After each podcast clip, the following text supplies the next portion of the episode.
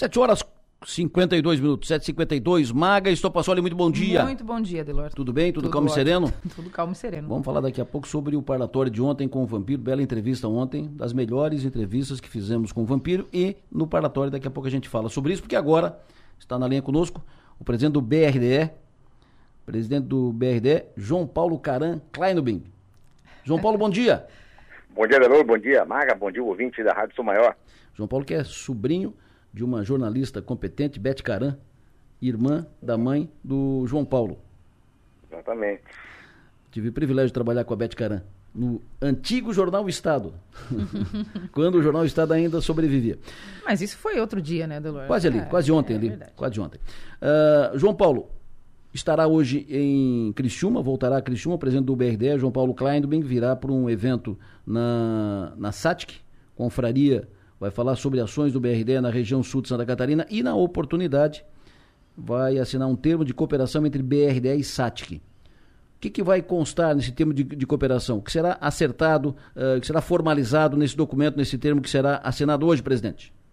No, no ano passado, quando eu tive naquela reunião na, na SIC, lembra que nós conversamos sobre a importância do BRDS se aproximar da região sul de Santa Catarina Sim. e como o nosso volume de operações era muito inferior à importância econômica que a região sul tem. né? A gente discutia as razões para isso, como que nós poderíamos eh, reverter essa situação e todo esse esforço de aproximação que o, o banco tem feito da, da região sul passa também pelo que vai acontecer hoje lá na SAC, desse, desse termo de cooperação que tem por objetivo eh, a financiar empresas que estejam vinculadas ao ecossistema de inovação eh, dentro da SATIC, ajudar a, a financiar eh, com recursos novas aplicações para o carvão, né, mais, mais modernos, utilizando a inovação, utilizando a pesquisa, que é fundamental para o desenvolvimento da, de Santa Catarina, especialmente da, da região sul. Então, o acordo que está sendo, né, o acordo de cooperação técnica está sendo feito é nesse, é nesse sentido.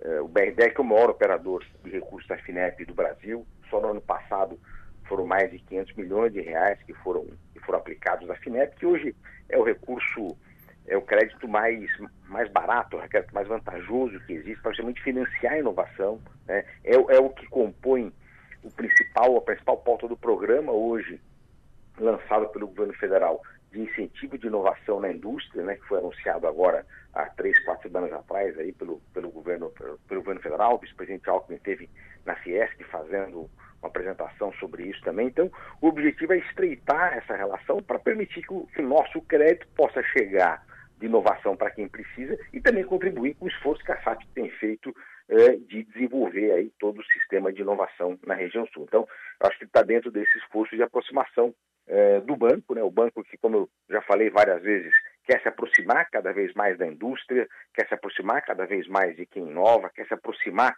da pequena e da média empresa, né? O Pronamp foi uma grande ação nesse sentido, já estamos discutindo agora eh, a nova fase do Pronamp, que tem essa, essa vertente eh, da transição energética, que tem essa vertente eh, da sustentabilidade eh, de forma muito forte e também da questão da exportação, e tudo isso passa pela inovação. Então, em resumo, Adeloro, o que o, o banco está fazendo é criando as condições para se aproximar, para poder contribuir com o crescimento da região sul de Santa Catarina.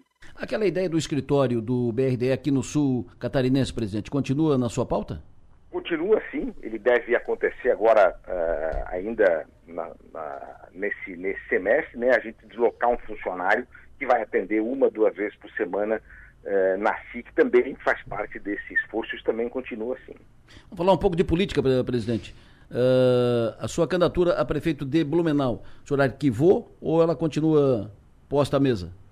Olha, como já tinha falado, eh, Delor, acho que o importante é nós buscarmos é, um projeto eh, que consiga juntar todos os principais atores lá da, da cidade. A filiação do prefeito Mário no PL na semana passada foi um ato importante e é essa construção que está acontecendo. Eu disse que né, não, a minha candidatura não era, não era a única possível. Eh, você tem o deputado Egídio Ferrari como, como alternativa, você tem a própria vice-prefeita eh, Maria Regina também. Acho que estamos avançando né, na construção de uma candidatura única que consiga juntar todas essas forças em favor de um projeto para a cidade, que é absolutamente fundamental. O PL, como eu sempre disse, vai ter um candidato em, em Blumenau e ele vai ser o, aquele que conseguir juntar aí todas essas, uh, todas essas forças da melhor maneira possível. Seja que eu, seja qualquer outro. O senhor acha que o candidato uh, mais viável, que mais junta essa, uh, essas forças todas, é o senhor ou, ou, o delegado Egídio? Eu acho que o delegado Egídio tem todas as condições para isso, né? até porque o deputado é, teve uma, um excelente desempenho na eleição agora, 2022, é, né, tem uma pauta muito, muito forte na cidade, tem feito um bom trabalho, eu acho que é, representa aí uma, uma, nova, uma nova alternativa, acho que caminhamos aí nessa, nessa direção. Presidente João Paulo Kleindwin, presidente do BRDE, prazer tê-lo aqui sempre em Criciúma, seja bem-vindo, muito obrigado pela entrevista, tenha um bom dia. Obrigado, Dolor, bom dia. Presidente João Paulo Kleindwin estará hoje na SATIC, hoje em Criciúma e na SATIC, ele vem falar sobre ações do BRDE na região sul de Santa Catarina. Uh, vai falar às 19 horas na SATIC, no co-business da SATIC. Feito. Dito isso, vamos para frente na linha conosco, vice-prefeito de Uruçanga, Jair Nandi. Nandi, bom dia.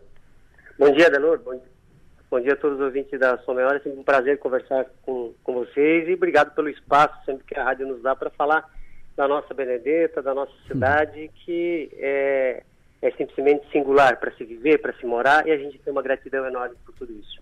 Sempre bom ouvi-lo. Obrigado pela sua atenção. Uh, estou, aqui com a, estou aqui com a Mag Stopassori e queremos ouvi-lo sobre o lançamento da sua candidatura a prefeito. Uh, o que há em, em Uruçanga, uh, o prefeito Gustavo, que tem um candidato que é o Bonetinho, o vereador Bonete, que está com as forças em torno do Gustavo apoiando a, a candidatura do Bonete. Ponto. E do outro lado, na oposição, aí tem a sua candidatura posta, tem a do Johnny e tem a possibilidade da candidatura da, da Joelma, da, da Sil. Uh, a divisão que está hoje posta vai ser mantida para a eleição? Vocês trabalham a possibilidade de, de, juntar todos numa, numa composição só? Como é que estão a, as conversações e, e como está a, o seu espaço, o, tra, o, o, trabalho que o senhor vem fazendo nessa área da, da oposição, conversando com outras forças? Adelor e Maga e todos os ouvintes da São Maior, de Uruçanga e Criciúma. Bom, nós temos alguns marcos temporais, Adelor, que são importantes para a gente tentar entender o que pode acontecer é, na eleição municipal de Uruçanga 2024.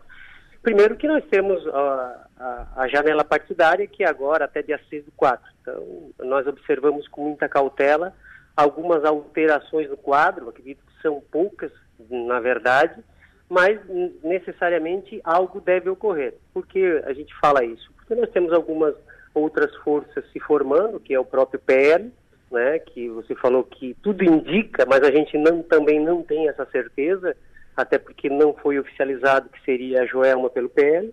Temos o próprio União Brasil, que tem uma executiva formada de igual forma ao PL, temos também o MDB e temos o PSD, que é o partido na qual eu sou filiado e na qual a gente né, está a, ao longo dos anos. Então, todo esse cenário, ele tende a se desenhar de maneira mais clara, Adelor, é a partir dessa janela partidária, porque aí nós vamos passar a entender é, se haverão mudança dentro daquilo que a gente espera. Algumas pessoas deverão estar em partidos por longos anos, e provavelmente mudarão para uma dessas agremiações. Né? Isso e há um outro, uma outra linha também que eu julgo importante, que é a definição dos próprios candidatos. Porque hoje quem lançou propriamente e oficializou os pré-candidatos, é o próprio PSD, na minha pessoa, o Nandi, temos o Partido Progressista, que é o Bonetinho, que seria o candidato, o candidato do prefeito à sucessão, e os demais partidos ainda a gente tem, é, é evidente que a gente tem sinais, mas ainda não foi oficializado. Então, a partir do momento que nós tivermos essa clareza, é evidente que a tendência é que os partidos comecem a sentar, comecem a discutir uma proposta e também, possivelmente, o porquê não de fazer uma união de todos esses partidos que hoje, em tese, são oposição para que eh, monte um projeto de cidade, um projeto que seja importante para Uruçanga e que a gente possa, nesse contexto, harmonizar, colocar a cidade no cenário local e regional com notícias boas, positivas e ações que venham ajudar a cidade de Uruçanga em todos os seus aspectos, Adelante. Maga? Bom dia, bom dia, Jair. É, O senhor foi eleito junto com o atual prefeito, né, o Gustavo Cancelheiro, e depois vocês acabaram tendo uma, uma, um problema na rota, né, e foi cada um para um lado. Agora o senhor acabou de mencionar que os partidos, que pode ser que haja um projeto conjunto, pensando no bem da cidade. Como é que está a sua relação, como é que é a sua relação com o candidato à sucessão do prefeito, o Bonetinho? Então, só para a gente repisar um pouco, talvez o nosso ouvinte ele não tenha condições de ter acompanhado todo o histórico, Maga, é, nós vencemos as eleições em 2020, então é, em 2021 assumimos. Nos primeiros meses, cinco meses de governo, tivemos uma relação é, bastante próxima, de afinidade com a administração. Porém, em 20 de maio, o prefeito é, teve um afastamento judicial e nós assumimos, na condição de vice-prefeito, a prefeitura de Uruçanga por um, 13 meses, de 20 de maio de 2021 a 13 de 6 de 2022. E nesse lapso de tempo nós tivemos que tomar decisões importantes, até porque nós temos saúde, temos educação, tem infraestrutura, turismo, cultura. Vínhamos numa condição de pandemia aonde a cidade demanda alguém de pulso firme, que tenha postura, que tome as decisões, muitas vezes decisões que elas não são políticas, né, que não ajudam politicamente, mas que era necessário fazer a cidade eh, continuar caminhando e fazendo as obras estruturantes que é importante para a cidade. Então, nesse período, nós fizemos muita coisa, Marcos. Né? Nós entregamos aí mais de 25 ruas, mais de 8 quilômetros de asfalto, trabalhamos com 140 servidores a menos, é, fechamos a Fundação de Meio Ambiente, abrimos uma diretoria, recuperamos financeiramente a SAMAI, investimos maciçamente na agricultura e, enfim, em outros projetos também que eram estruturantes para a cidade. E com o retorno, em 13 de 6 de 2022, é, em função de, todo, é, de todas essas ações, é, não houve mais uma proximidade, houve um rompimento lá até brusco com a administração, na qual a gente não tem mais contato. Mas em relação ao candidato, o pré-candidato Bonettini, nós fomos vereador juntos de 2017 a 2020, na qual eu era oposição, mas sempre tivemos uma relação de respeito. Adversário, sim, fomos ele na condição de defesa do governo na época e eu na condição de oposição.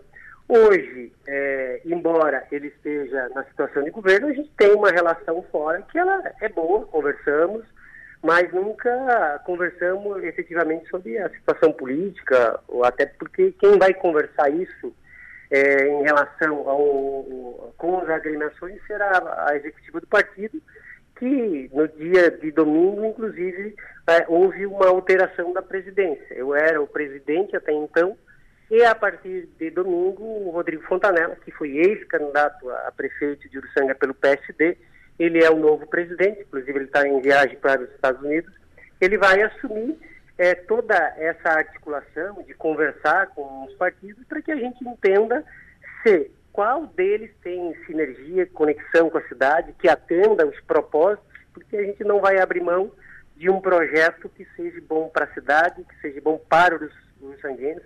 Nós entendemos que o PSD ele tem esse é o momento dele, tem condições de harmonizar a cidade. A gente sabe pela imprensa, a imprensa, né, nos ajuda a divulgar tudo que aconteceu em Uruçanga e o que a gente quer é olhar para frente, olhar para o para-brisa e fazer um, um, projeto inovador que venha atender as necessidades dos uruçanguenses em todos os seus aspectos, desde a saúde, educação, agricultura, que precisa de mais apoio, continuar fazendo as obras que nós deixamos que eram estruturantes para o município e melhorar a vida das pessoas, Mário.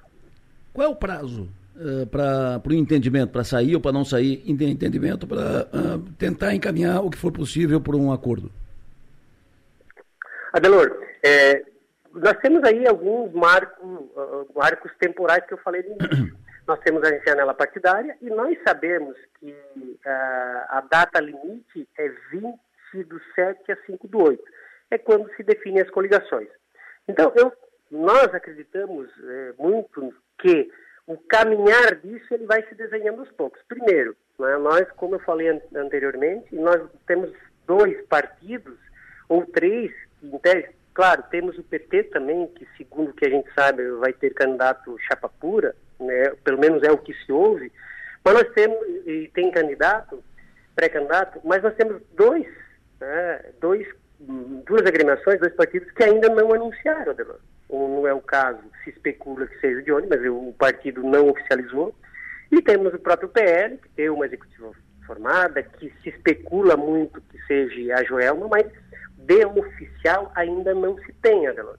A partir do momento que, este, é, que os partidos tiverem os seus nomes oficiais, aí sim é, a, as articulações, as reuniões ocorrerão para discutir um projeto de cidade, um projeto que seja vencedor para os sanguenses.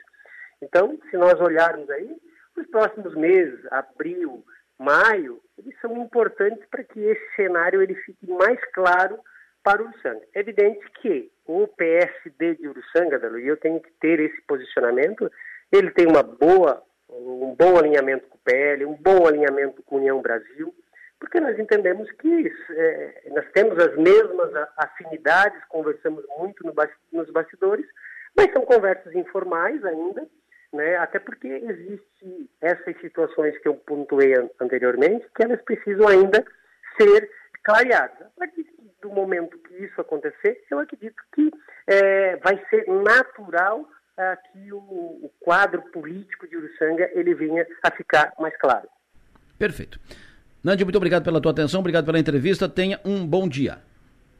Obrigado, Adelô. Obrigado a todos da São Maior. Você e a Maga, um forte abraço e uma ótima terça-feira a todos. Vice-prefeito de Uruçanga, Jair Nandi, agora no quadro formal e oficialmente como pré-candidato a prefeito de Uruçanga para a eleição deste ano. Paratório de ontem. Paratório de ontem. Voltando a Uruçanga, hoje tem uh, nomes colocados. O Bonetinho, vereador Bonete, que é o candidato do, do prefeito Gustavo Canceler à sua sucessão. E aí tem, pelo outro lado da rua, né, pela oposição, tem o Johnny Felipe, ex-prefeito pelo MDB, tem a Joelma, uh, presidente da, da Associação Empresarial, Joelma Fornaza, que é provável, é, é um nome que está sendo citado, especulado pelo PL, e tem o Nandi, que é pré-candidato pelo PSD. Esse é mais ou menos o quadro que está colocado até agora em Uruçanga. Parlatório de ontem, o ex-deputado Luiz Fernando Vampiro, Luiz Fernando Cardoso, foi o nosso entrevistado. Uma entrevista de bom conteúdo. Ele falou, por exemplo, do governador Jorginho Melo. Uh, qual é a avaliação que ele faz do governo Jorginho Melo? Ele disse o seguinte: Acho um homem de muita coragem e de muita sorte. Jorginho? É, coragem porque ele entrou num processo desacreditado né? Com uma chapa... até uma, uma brincadeira, Isso, né? Que era o sempre, sozinho. Sempre, sempre, não, sempre coloca ele tá, tá de brincadeira, que foi. É, ele, ele não conseguia avançar no, no, nos, nos, discursos e nos debates, ele não conseguia avançar, de fato é verdade, e ele insistia que ia ser o governador, então essa, essa coragem, essa determinação dele a gente tem que reconhecer como muito importante e significativo. Eu acredito que ele acreditou no projeto, outros parlamentares também acreditaram no projeto junto com ele aqui na nossa. É, perguntando para ele sobre o que ele faria? Ele é, ele é hoje primeiro suplente de deputado federal, né? É, o que ele faria se estivesse na Câmara dos Deputados, se fosse deputado hoje? Se tu fosse deputado federal, estivesse em Brasília, tu assinarias hoje aquele, aquele pedido de impeachment do Lula pela, pela declaração que ele deu sobre o Holocausto? Óbvio que sim. Sem dúvida, Delor. Meu Deus. Sem comentários. Aliás, eu estaria numa situação difícil. Por que difícil? Porque eu não iria estar com Lula, perfeito não. Mas aqui dentro eu teria já, na verdade, uma representação forte que é da Júlia Zanata nesse, nesse processo. Então eu seria só mais um. Mas mesmo assim, com a minha identidade, né, porque ela tem esse viés, né, eu iria eh, fazer uma, um, um descolamento da bancada federal. Não, não dá para. Uh, perguntamos para ele também sobre o quadro para a eleição em Criciúma e ele fez a leitura e no entendimento dele o quadro para a eleição de prefeito em Criciúma neste ano está aberto. Eu vejo um campo muito aberto para a eleição de Criciúma, certo? De, um, de fazer uma. Um, eu nunca entrei no. O, o, o, o, Eduardo tinha uma, uma visão que deveria ser candidato no ano de 2000 para ganhar projeção tal. E, e a projeção já não estou mais com ideia de ganhar projeção, mas fazer uma campanha, entendeu? Só que daí você pensa, Delor, ah, vamos hum. fazer uma campanha. A campanha custa um milhão e meio, só com a televisão e com os, de, os vereadores. Aí já começa, entendeu, Andrew? Aí já te desmotiva. Então, uma, é sério, a gente fala sério, essas coisas são sérias. Tu não consegue fazer um, um candidato, uma candidatura bem pequenininha, ela custa um milhão de reais. Sabe por quê? Porque tem que pagar televisão, equipe de televisão e equipe de rádio. São duas equipes que tu tem. Você sabe como é caro fazer isso, Adelor? Sabe como é caro fazer rádio? Sabe como é? Então, é um milhão de reais no mês, mas fazer barato. Então, 800 mil. Então, tu tem que partir de 800 mil. A partir de 800 mil, não pode mais ter doação pública, perfeito? A partir vai te ajudar com quanto? Aí, começa, aí tu começa a gastar energia de novo em fazer esse tipo de processo. Por isso que uma candidatura a prefeito, eu, eu não vejo nesse momento assim como uma luz, porque pelo momento. Mas uma candidatura de deputado eu não, eu não, eu não eu não descarto, mas também não vou querer ninguém pedir de ser. Ele acha que o quadro em Criciúma está aberto. Né? Ele acha que as candidaturas que estão aí não estão, não são definitivas, podem ser alteradas, uh, podem ter mudanças.